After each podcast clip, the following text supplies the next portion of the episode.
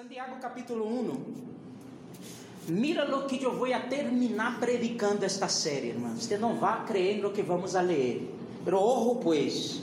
Santiago capítulo 1, versículo 2 vai dizer: Hermanos míos, considerem-se muito dichosos.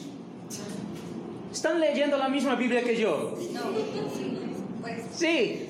Não, pero. Sim. Hermanos míos, considerem-se muito dichosos quando estén passando por diversas pruebas. Bien sabem, eu, deixa eu ver como, foi, como está essa. Pode ver um pouquinho. Foi antes, antes dia 2. Deixa eu ver como está essa. Hermanos míos, considerem-se muito dichosos quando tenham que enfrentar-se com diversas. É lo mesmo, não? Sim, então. Dijeron que não. Hermanos míos, considerem-se muito dichosos quando estén passando por diversas pruebas. Bien sabem que quando su fe expuesta a prueba, produce paciência, pero procurem que a paciência complete sua obra, para que sejam perfeitos e cabales, sem que les falte nada. Todos leyeron comigo isso? Sim. ¿Cuántos, ¿Cuántos están en una tempestad y pueden reír ahora en este momento? Aleluya. Vamos a orar. Padre, gracias Señor por la tempestad. Gracias Señor por todo lo que está produciendo en nosotros, Señor. Gracias porque nos has hecho crecer. Gracias porque nos está estirando en estos días, Señor. Y nosotros queremos avanzar. Queremos subir um nível mais, Senhor, contigo. Queremos aprender de ti, Senhor. Assim que nós oramos. Abra nosso entendimento, Senhor, nossa mente, nosso coração, para que podamos compreender todo o que o Senhor tem para nós em el dia de hoje. Senhor, assim nós oramos e lo hacemos agradecidos. Em el nome de Jesus. Amém e amém. Mira, pois, eu vou dizer uma coisa que é uma revelação brutal para você. Hermanos, déjame decirte algo. Não vamos a controlar todo o que passa alrededor de nós. Não temos controle sobre todas as coisas. Vocês já viram gente que às vezes é tão afanado por todo que quer controlar todo. Que ai meu Deus, isso vai suceder assim, desta maneira, isso vai passar assim e esta coisa. Ayer nós estivemos em um matrimônio, um matrimônio de Carlos, muito especial, Carlos e Lorena muito especial. Gente, é o sexto matrimônio que de água cai neste grupo apenas. E mira que somos poucos. Então você prepara tu coração que tu vês está chegando. Aleluia! Aquela coisa está assim, ó, bom, bom, rápido. A coisa está funcionando. Estivemos allá e, e o matrimônio foi ao aire livre, ao aire livre. Sabe que? Muita gente se foi desde o dia anterior e começou a arreglar todas as coisas com tanto carinho, puseram as coisas tão bonitas, e, e aí ao outro dia despertaram temprano, e foram a hacer a comida, preparar a comida, e foram todo com um grande amor, pero há algo que não se pode controlar, é se llueve ou não, sim ou não? E não choveu duro, pero começou a chover um pouquinho. O que eu quero dizer é que aunque nosotros podemos tener cuidado con muchas cosas, nosotros no vamos a ser capaces de controlar todas las cosas. Imposible. Pero el hecho de no poder controlar todas las cosas no significa que nosotros no podemos evitar algunas. ¿Están acá conmigo? ¿Están comprendiendo? Yo no puedo controlar todo lo que pasa alrededor de mí y todas las cosas, pero sí yo puedo evitar algunas cosas para mi vida. Por ejemplo, el libro de Primera de Pedro, capítulo 3, el versículo 10 y 11, en verdad Pedro ahí está citando el libro de Salmos, yo creo que el capítulo 34. Ele vai dizer assim: em efeito, el que quiera amar la vida e gozar de dias felizes, quantos querem isso? gozar de dias felizes. El que quiera amar la vida y gozar de días felices, que refrene su lengua al hablar. Mira eso. No soy yo que estoy diciendo, no, no te quede malo conmigo. Refrene su lengua de hablar el mal y sus labios de proferir engaños que se aparte del mal y haga el bien, que busque la paz y la siga. Mira isso. Não vamos a controlar todas as coisas, pero Pedro, citando Davi, ele vai dizer assim: el que quiera vivir dias felizes, empiece por controlar sua língua. Ou seja, há algo que eu posso fazer para evitar algumas coisas. E esse é apenas um texto que eu busquei, mas há outros e outros e outros e outros em um Novo Testamento, Paulo falando sobre crescimento espiritual, onde nós vamos a ver coisas que nós podemos fazer e que vamos a evitar algumas outras coisas. Não te quede enojado comigo, mas é uma realidade. Há coisas que nós podemos, sim, e devemos evitar, ou podemos evitar. Para, pero volviendo, eu quero regressando ao tema principal ou ao texto principal, vai dizer que tenham ou considerem-se dichosos por passar por alguma a, a aflição. Pero há uma outra versão que me gusta muito, eu não sei em espanhol, pero em português, vai dizer assim: que considerem por motivo de toda alegria. Imagínate. Ou tenham como motivo de toda alegria el passar por várias tribulações. Que charro, sim ou não?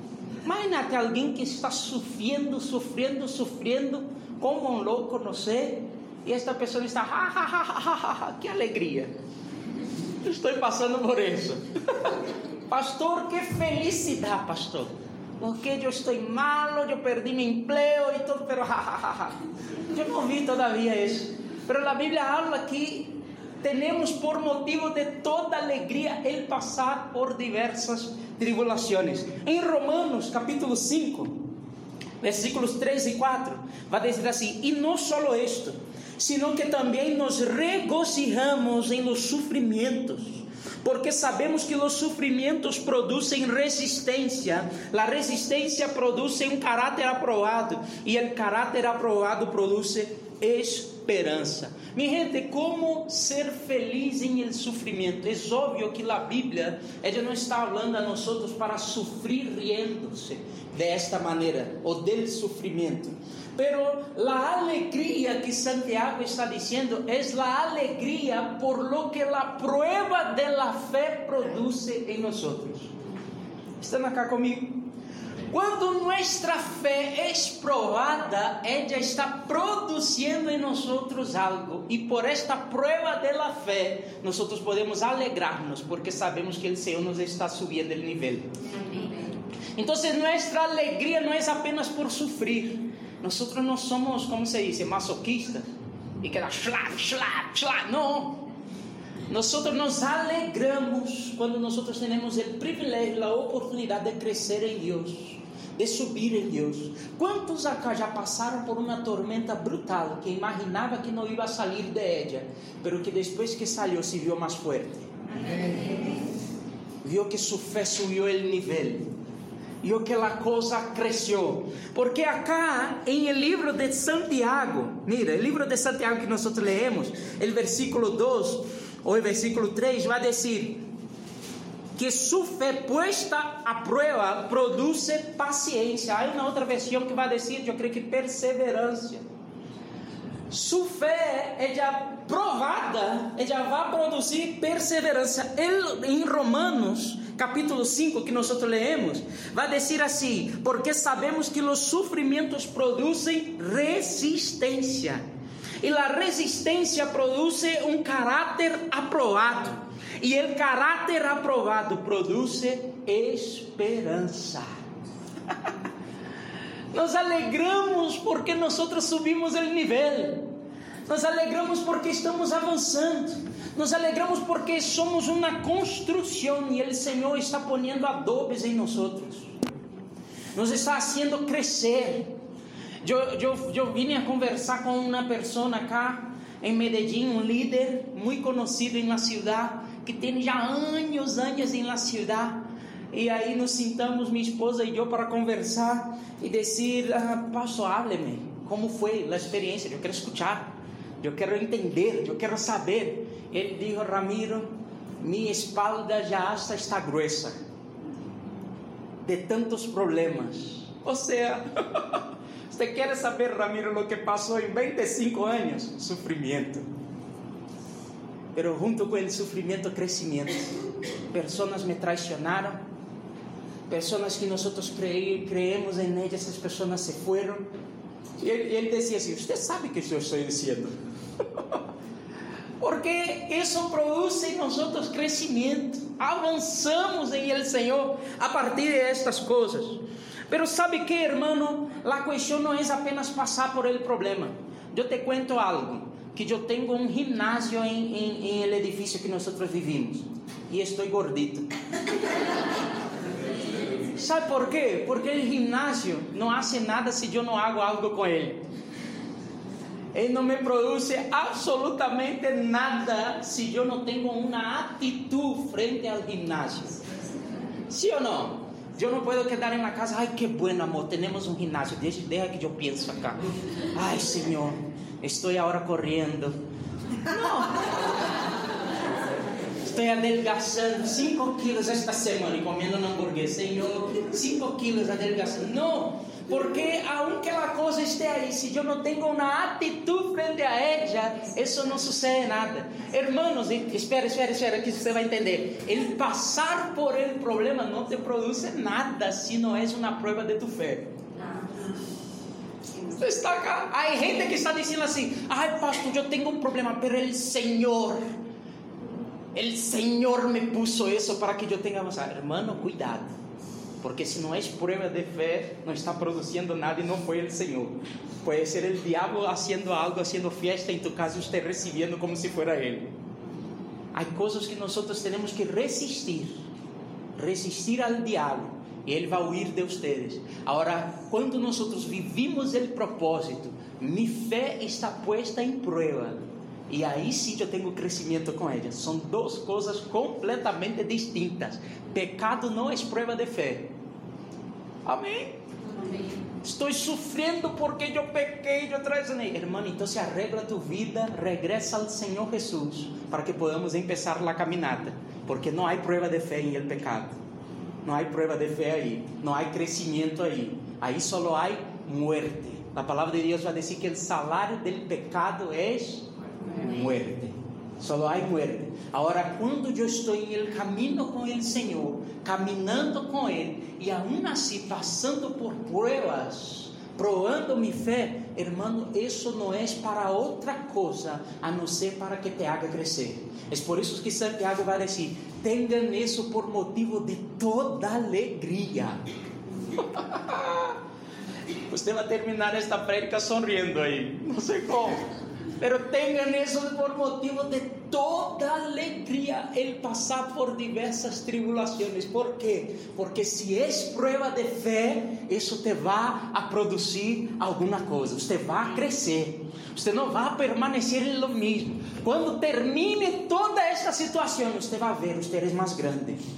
Usted creció, usted avanzó. Cuando la tormenta se pase, quando todo termine, você vai ver que a coisa ha cambiado completamente em sua vida. Pero vamos adiante, eu vou seguir predicando acá. Então, para que você entenda isso, eu vou falar de três pessoas na Bíblia de três textos, vamos a poner assim, onde nós vamos a tentar compreender um pouquinho mais que é a prueba de fé, que é a tribulação por la prueba de fé. Amém? Todos estão acá? Abra tu Bíblia em livro de Gênesis, capítulo 22. Gênesis, capítulo 22. Primeiro que eu vou falar é sobre Abraão e Isaac. Gênesis, capítulo 22. Versículo 1. Os que encontraram, diga encontrei. Os que não encontraram, diga espera-me. Gênesis capítulo 22, a partir do versículo 1, vai dizer assim: Passado cierto tempo, Deus puso a prueba a Abraão e lhe dijo: Abraão, aqui estou, respondió. E Deus le ordenou: Toma tu hijo, el único que tienes, e al que tanto amas, e ve a la região de Moriah. Perdão, eu perdi a cadeira y ve a la región de Moriah. Una vez allí, ofrécelo como holocausto en el monte que yo te indicaré.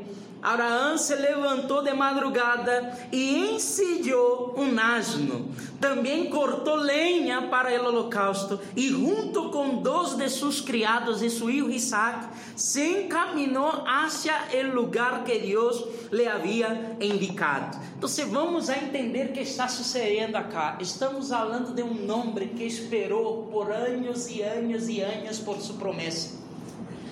E depois que havia esperado por anos e anos e anos por sua promessa, ele recebeu sua promessa. Agora o Senhor hace algo muito sencillo. Abraão, a promessa, lo que eu te havia prometido e que eu te di, agora eu quero que você sacrifique este hijo. Você está entendendo o que estou dizendo? Abraão, ele não podia ter filho, ele mirava ele mesmo na Bíblia, que ele era de avançada idade. Ele mirava a sua esposa e dizia assim: impossível, ela também já estava avançada e era estéril, não podia ter filhos. E de repente, em algum momento, depois que eles se fortaleceram em la fé, a palavra de Deus fala que eles receberam o que havia sido prometido a eles. E quando eles receberam, depois de todo este tempo, imagina depois que você está esperando algo.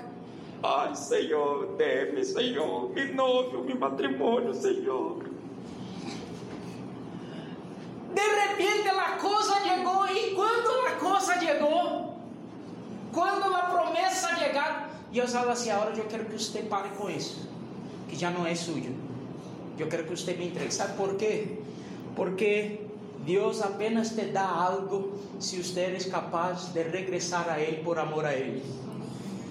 Se não eres capaz de regressar o que Deus te ha dado a Ele, isso se convirtió em um ídolo para você. Tomou na frente de Deus. Você quer saber se algo é de Deus para tu vida? Pregúntate: eu sou capaz de regressar a Deus ou de devolver a Deus se Ele me pide hoje? Se eres capaz, isso é santo, isso é de Deus. Se não eres, isso é complicado. Ele pediu a Abraão: agora me entregue a promessa, me entregue o hijo de la promessa. E irmãos, a Bíblia vai dizer que Abraão ele creyó em algo que nem sequer ele sabia que existia nem sequer ele sabia que existia, porque hasta entonces, hasta Gênesis capítulo 22 na Bíblia, por lo menos a Bíblia não habla sobre nenhum caso de ressurreição de, de que foi ressuscitado.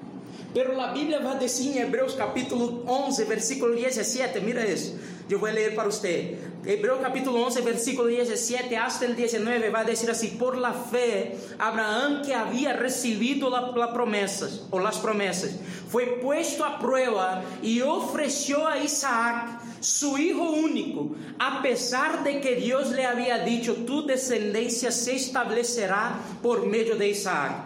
Consideraba Abraham que Dios tiene poder hasta para resucitar a los muertos y así en sentido figurado recobró a Isaac de entre los muertos. Abraham él creyó en algo que ni siquiera él conocía. Lo que Abraham pensó fue así, mira, fue, fue eso. No, Dios me dio la promesa y junto con la promesa él me dio un destino, un futuro. E se agora Ele me está pedindo a promessa, o meio por lo, por lo qual eu iba a alcançar o futuro que Ele me dijo, então alguma coisa este Deus vai fazer, porque Ele não é Deus para que minta e nem para que se arrepienta.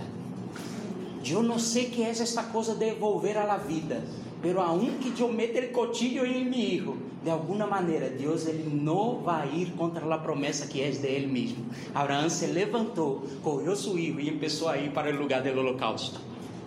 Oh, gente, você está imaginando acá? Você está lendo isso comigo?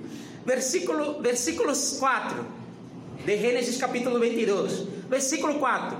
Al terceiro dia, mira aí. Al tercer dia, Abraão alçou os olhos e a lo lejos viu o lugar. Então les dijo a sus criados: Mira lo que Abraão dijo a sus criados: Quédense aqui com el asno. El muchacho e eu seguiremos adelante para quê? Para adorar a Deus. E luego regresaremos junto a ustedes. Abraão, ele chamou la tormenta ou la prueba de la fe de ele de adoração. Hay que sacrificar la, la, el hijo. Hay que sacrificar la promesa, Señor. Si fuera nosotros, ay, Señor. Señor, ya no voy a salir de mi casa, ya no, quiero, no voy a la iglesia más, Señor. No, la iglesia ya no voy más. Ya no confío en ti. Abraham, ele llama eso de adoración. Quédate ahí en la casa, todos tranquilos, que yo voy allá, voy a adorar y yo voy a regresar. prueba de fe. Prueba de fe não é prueba de desespero, não é prueba de medo. Prueba de fé é quando nós entendemos o que Deus está fazendo a partir de esta, desta, desta situação. Quando Ele nos está levando ao crescimento a partir de aí. Ojo, pois, não te confundas. Pero el segundo, abra tu em livro de Daniel. Daniel capítulo 3.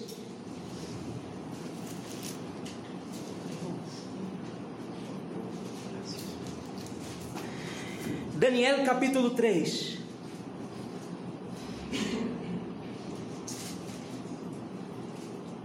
Todos estão acá? Todos estão felizes já com a tribulação ou não? Mais ou menos? Se vamos adiar. Daniel capítulo 3. Eu vou contar um pouquinho a história para que nós não podemos, não necessitamos ler todo o capítulo. Pero Nabucodonosor, assim se diz. Mira, amor, é um, é um nome. Nabucodonosor, ele hizo uma estátua gigante e dijo a todos: Mira, a partir de hoje acá em nosso reino, todos al tocar, al sonar de las trompetas, todos han que postrarse delante de las trompetas. Todos aí sonó, ah, eu não sei como, e sonou a trombeta e todos começaram, é eh, rei. E todo, pero havia três amigos de Daniel, três amigos de Daniel que não se postraram de nenhuma maneira. E aí, que passou? Resumindo a história, los sapiaram. Fueron allá e falaram com o rei Nabucodonosor o que estava sucedendo. Mira, tocou a trombeta, aí todos se postraram, pero eu vi três jovens aí, que nomes, os três jovens, e o rei manda chamá-los. Ele os trajo e ustedes que, por que ustedes não se prostraram eh, frente a las trombetas? E aí está a resposta. Daniel capítulo 3, versículo 14. Daniel capítulo 3, versículo 14 hasta el versículo 18. Natalia, ¿dónde está Natalia? Ok. Daniel capítulo 3, versículo 14 hasta el versículo 18. Palavra de Deus diz assim: Nabucodonosor les dijo: Ustedes três, é verdade que não honram a mis dioses ni adoram a estátua de ouro que he mandado erigir. Enquanto escutem a música de los instrumentos musicales, más les vale que se inclinem ante la estatua que he mandado hacer e que lo adorem. De lo contrário, serão lançados de imediato a um horno em llamas, e não haverá Deus capaz de librá-los de mis manos. Sadrach, Mesach e Abnego le responderam a Nabucodonosor. Não hace falta que nos defendamos ante Sua Majestade. Si se nos arroja al horno en llamas, el Dios al que servimos puede librarnos del horno y de las manos de Su Majestad.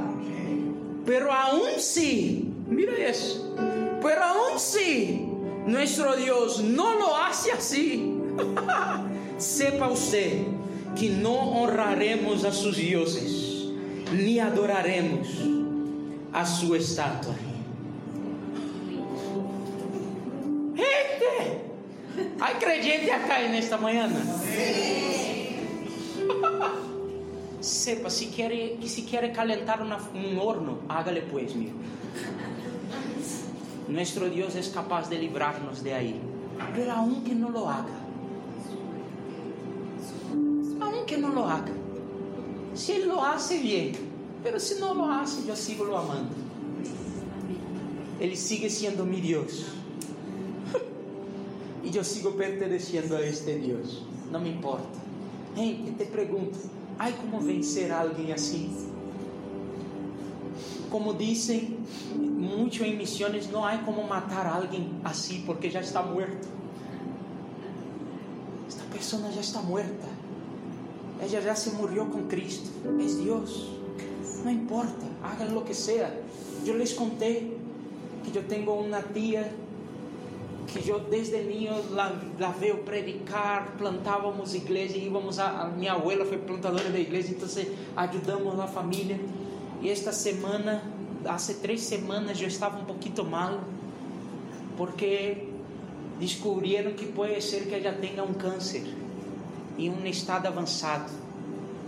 Em um momento eu conseguia falar com ela, já estava muito mal, mas em um momento eu conseguia falar com ela. Depois que ela pudo falar e todo dia, me tia, como estás? Bien, como estás? Ella, Ramiro, como estás? Eu estou muito bem. Eu estou esperando a vontade do Senhor. se Ele me quer que eu siga cá, Ramiro, eu sigo predicando. Mas se Ele me quer que eu esteja com Ele, eu estou lista. Ai, como vencer alguém assim?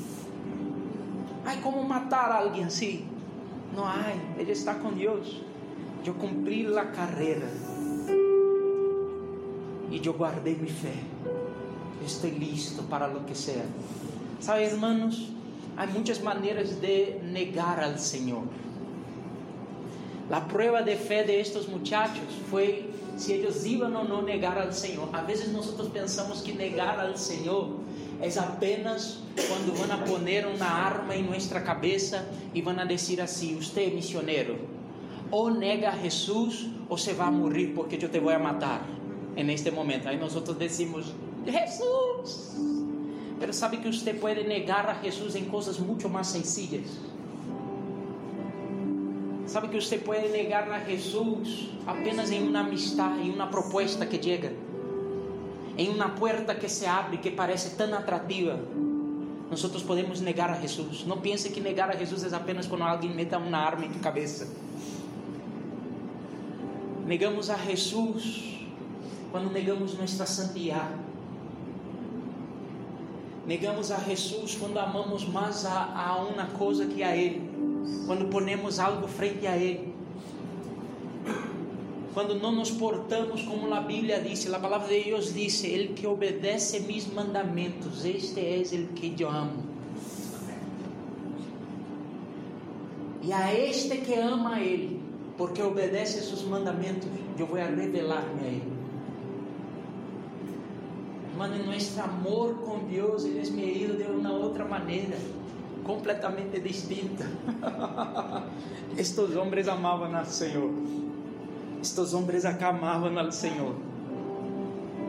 Quer calentar el horno? Hágale, mijo. Mi Deus me vai livrar. Se não me livra, não há problema nenhum. Eu vou ler um pouquinho mais para você. É versículo 22. Tão imediata, mira isso, versículo 22. Tão imediata, imediata foi a ordem do rei y tan caliente, imagínate cómo el rey quedó después de esta respuesta. Poseído, yo creo. Y tan caliente estaba el horno que las llamas alcanzaron y mataron a los soldados que arrojaron a Sadrach, Mesach y Abednego, los cuales atados de pies y manos cayeron dentro del horno en llamas. En ese momento, Nabucodonosor se puso de pie y sorprendido les preguntó a sus consejeros: ¿Acaso no eran tres los hombres que atamos y arrojamos al fuego? Así es, su majestad, le respondieron. Pues miren, exclamó, allí en el fuego veo a cuatro hombres, sin ataduras y sin daño alguno, y el cuarto tiene la apariencia de un dios. Dicho esto, Nabucodonosor se acercó a la puerta del horno en llamas y gritó: Sadrach, Mesach y Abednego, siervos del Dios Altísimo, salgan de allí y vengan acá. Cuando los tres jóvenes salieron del horno, las sátrapas, prefectos, gobernadores y consejeros reales se arremolinaron y tornó a ellos y vieron que el fuego no les había causado ningún daño y que ni uno solo de sus cabellos se había chamuscado. Es más, su ropa no estaba quemando y ni siquiera olía humo. Entonces exclamó Nabucodonosor, alabado sea el Dios de estos jóvenes, que envió a su ángel y los salvó. Ellos confiaron en él y desafiando la orden real, optaron por la muerte antes que honrara y o adorar a otro Dios que no fuera el suyo. Por tanto, yo decreto que, si fuera, que, que se descur, descuartice a cualquiera que hable en contra del Dios de Sadrach, Mesach y Abnego, y que su casa sea reducida a cenizas, sin importar la nación a que pertenezca o la lengua que hable. No hay otro Dios que pueda salvar de esta manera. Aleluya. Aleluya.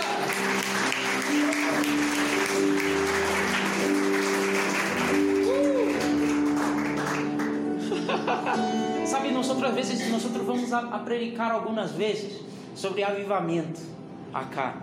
Creemos em um tempo onde o Senhor vai ser muito mais de lo que nós podemos ver en este momento. Mas sabe que avivamento não vai suceder porque nós estamos acá saltando. Avivamento vai suceder quando nós salimos de acá e honramos a nosso Senhor.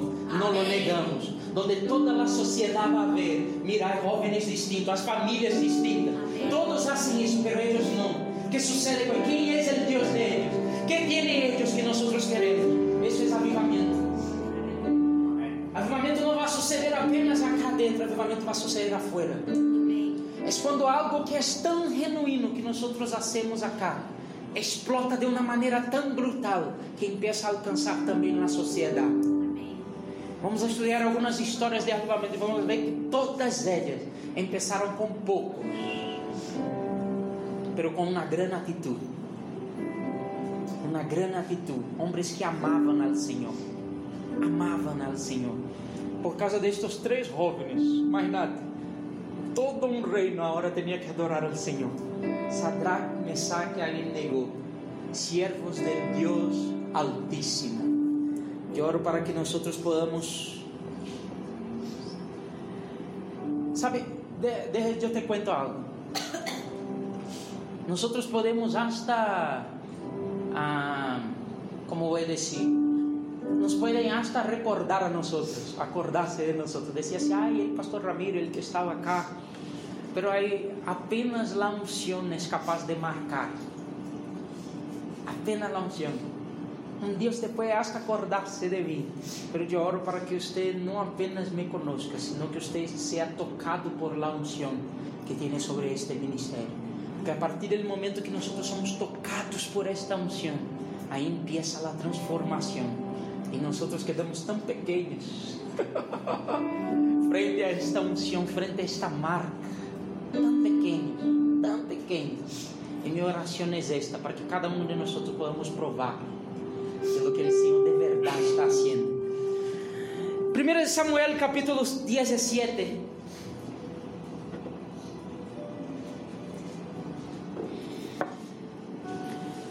última.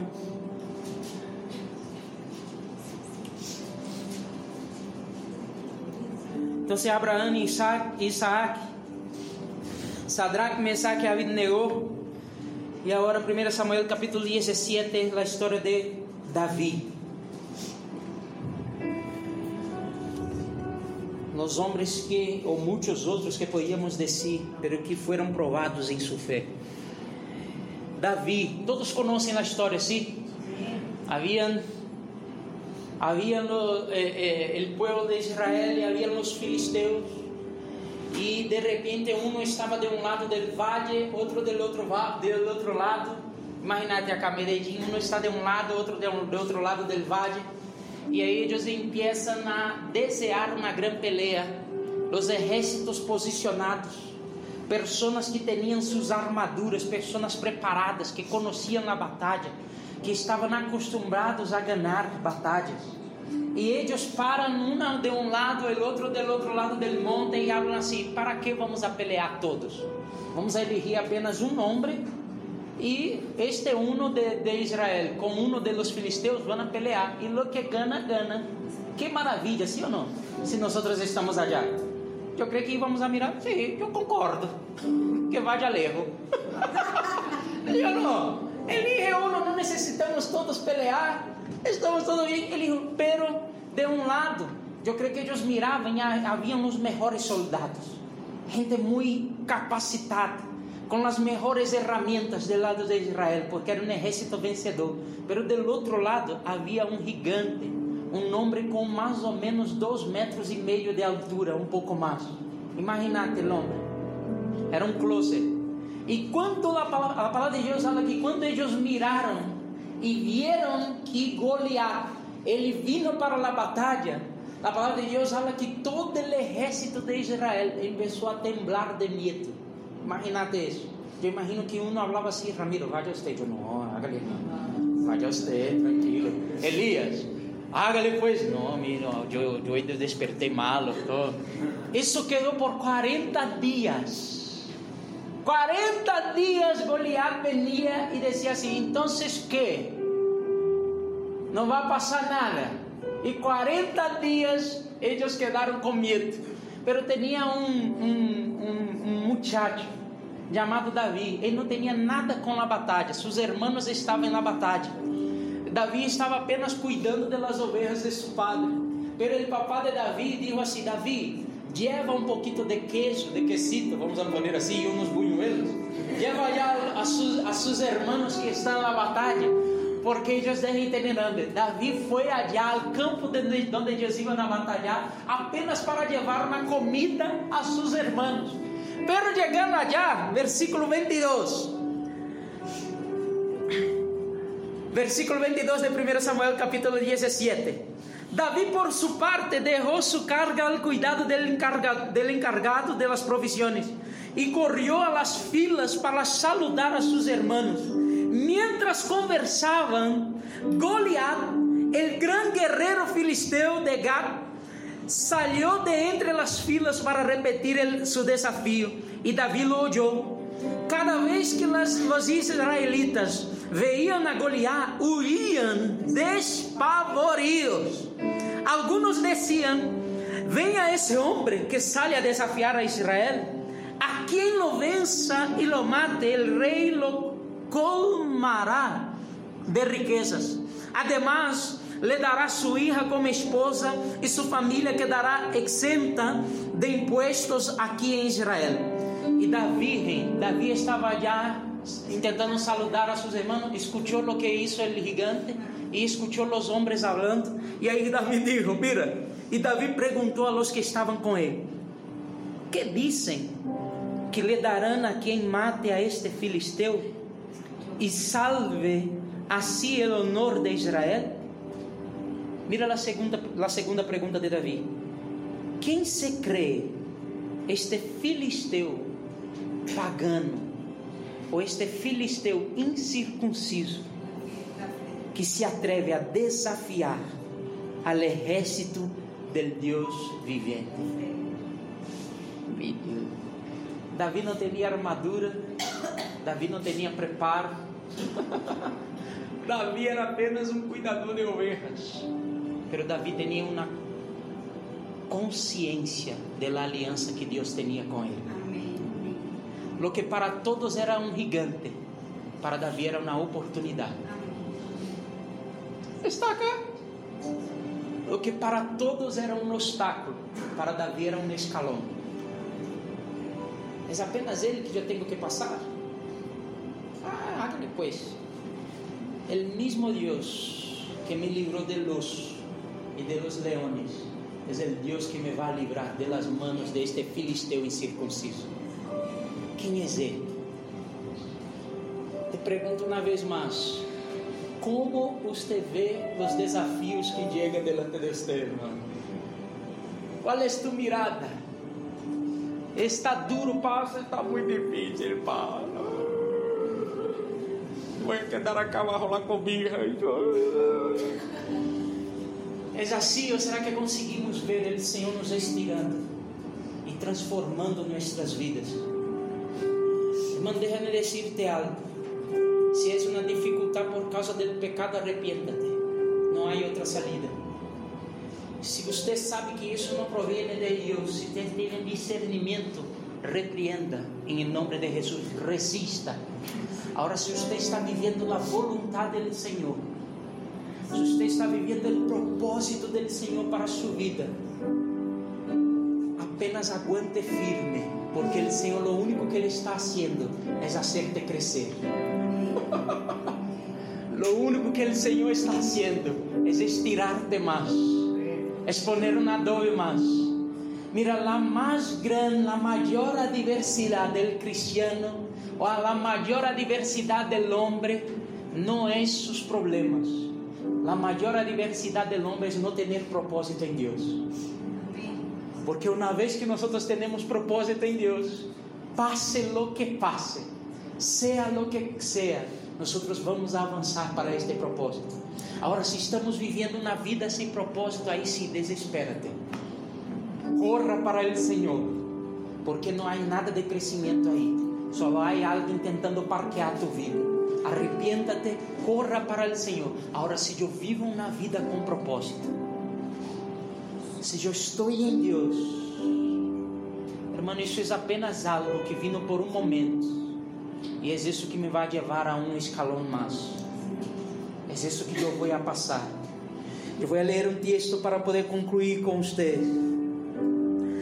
A palavra de Deus em 1 Coríntios capítulo 10, versículo 13 vai dizer assim: A ustedes não les ha sobrevenido nenhuma tentação que não seja humana, pero Deus é fiel e não permitirá que ustedes sejam sometidos a uma prueba mais allá de lo que puedan resistir sino que junto com a prueba les dará la salida para que puedan sobrellevarla. junto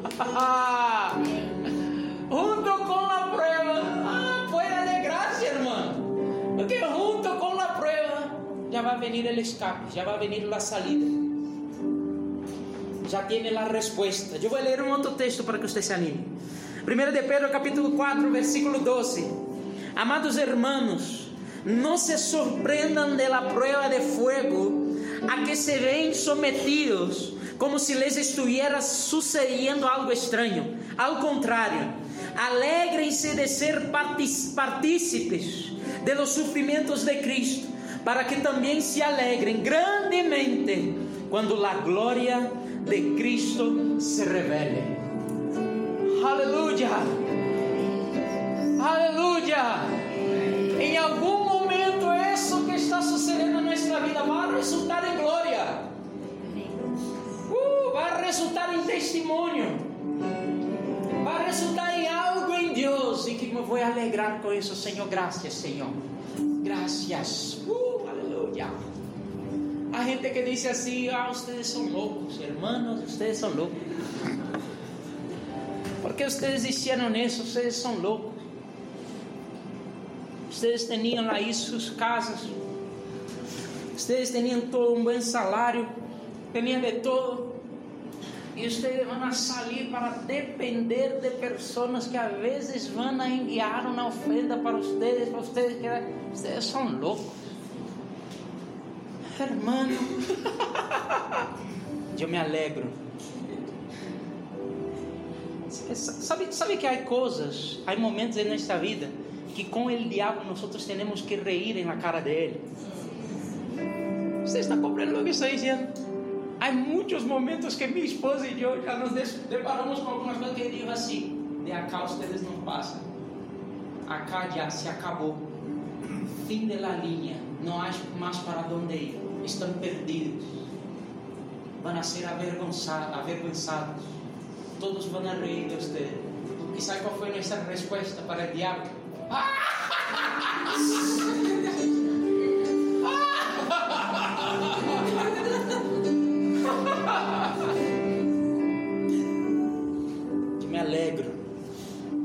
me alegro. Eu me alegro.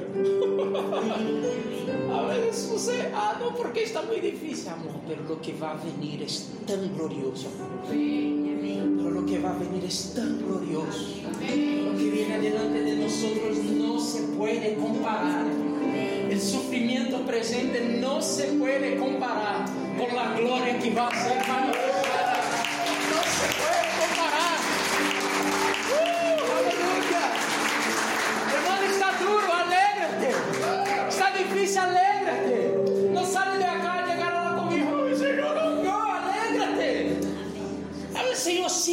transformando-me, Senhor. Siga me estirando, Senhor. Eu estou listo, Senhor.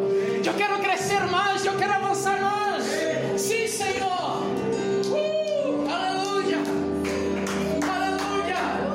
Hermano, eu recuerdo 10 anos atrás, 10 anos atrás. Eu tinha uma empresa, mais de 10, 2008. 2007 eu tinha duas empresas. Tinha dois buses. E eu falei, sabe que? Mi sócia, minha, sabe que? Eu me vou ao seminário. Que? Eu me vou ao seminário em outro departamento. Pero em todo acá que estão pode quedar com todo. Apenas eu quero um, um, um cliente apenas, que era uma multinacional de petróleo, se chamava El Paso. E eu falava com os líderes, então, e eu, eu quero apenas ele, me dê um raio que eu vou comunicar com eles desde allá e nós vamos lá. No primeiro mês, listo, eu recebi o valor do contrato, paguei as coisas que eu necessitava e comecei a estudar em seminário. O segundo mês, a coisa não vino, vino a mitad, a sócia não depositou. O terceiro mês depositou menos da mitad e eu já não podia pagar minhas contas. Eu chamei a minha mamá, quanto chama a mamá também? Eu chamei a minha mamá e falei, e eu chamava todo, todos os dias para dizer, mas porque tínhamos uma, uma matéria que se chamava ah, Fundamentos da Fé e estudando como duas, três semanas apenas sobre fé. E eu chamava ela a contar, mamãe, eu não sabia o que era fé. Mira, fez isso. E quando eu falei, mira, já não tenho plata, já não tenho nada. E ela disse, você não está aprendendo sobre fé, é a hora de praticarla. eu, eu, isso é verdade, isso é verdade. Eu coloquei no telefone, Senhor, ajuda-me, Senhor. Eu. Mas sabe que, hermanos? Eu comi arroz com arroz. Imagínate, eu tinha uma empresa três meses antes. Agora eu comia arroz com arroz, mas eu reía. Eu descia um amigo, não, não predicava nada, não dava um aviso. Não sabia que lá a igreja al final me ia invitar para ser pastor, para ser professor, e eu sempre não sabia nada. Comia arroz e arroz. E estava allá e eu, irmão, eu vi algo glorioso, irmão. Ah, este sofrimento presente não se compara. Não se compara. É algo muito mais grande. O Senhor nos vai levar a algo muito mais grande. Porque isso não se compara. Imagínate se eu, neste momento, disser: Ai, não, eu quero minha empresa.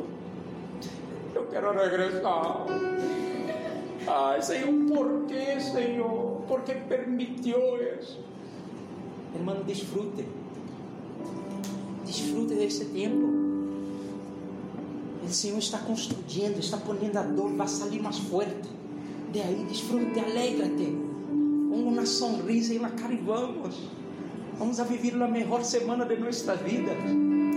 Uh! Vamos a viver a melhor semana de nossas vidas. Vamos a passar por cima de todo.